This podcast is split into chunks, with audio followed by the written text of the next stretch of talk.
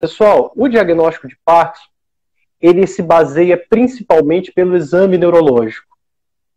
Aqui, os, a, aqui já começa uma angústia para os pacientes. Por quê? Porque o exame neurológico é realizado por uma pessoa, por um médico neurologista que esteja apto, e ele se baseia em três pontos. Ele se baseia na lentidão do movimento, ele se baseia na rigidez e ele se baseia no tremor. Como o Gustavo falou, aquele paciente às vezes está lento e não treme. E esse diagnóstico demora mais um pouquinho. Então, o que, que eu gostaria que vocês guardassem, pessoal? Que o diagnóstico de Parkinson ele é feito principalmente na característica clínica de lentidão e rigidez. Tá, mas e quais exames que a gente pode pedir? Quando a gente pede um exame, pessoal, a gente quer principalmente descartar outras causas que se assemelham à doença de Parkinson. Isso até meados de 2015 era assim. Então, quando a gente pede a ressonância com um paciente com suspeita de Parkinson, o que, que a gente quer ver, Gustavo? A gente quer ver que não tem outro sinal neurológico de alguma outra doença, não é isso?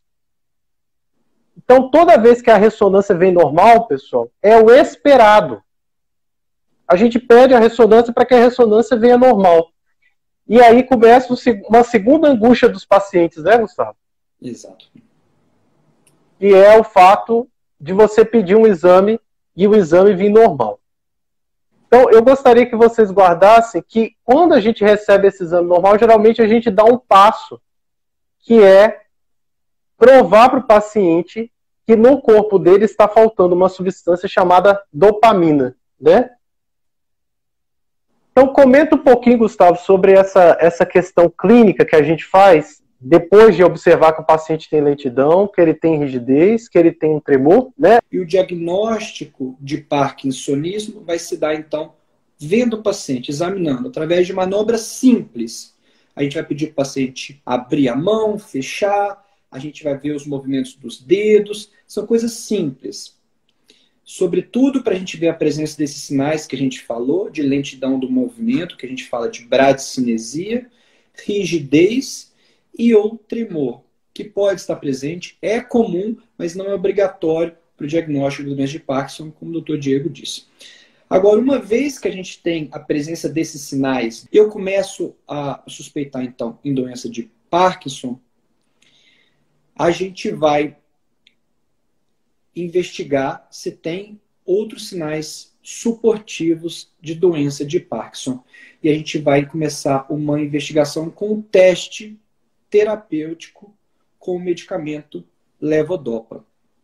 Se na doença de Parkinson a gente tem a falta da dopamina, eu vou dar dopamina na forma de cápsula, que é a levodopa, e vou avaliar se o paciente melhora ou não.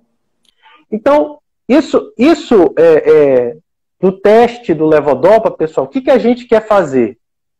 O paciente chega no consultório, ele nunca tomou um remédio, eu examinei, tem essa síndrome clínica, eu investiguei outras causas por meio do exame de imagem, a imagem vem normal, eu dou a dopamina por meio dessa medicação levodopa. Eu espero o organismo dele absorver, examino o paciente, reexamino o paciente com uma hora e eu vou observar a melhora da lentidão dos movimentos e a melhora da rigidez. Tá certo? A gente tem que a doença de Parkinson responde muito, muito bem à levodopa. A gente espera uma melhora pelo menos de 30%, mas frequentemente a gente melhora, a gente consegue uma avaliação muito maior, muito melhor, mesmo em uma consulta.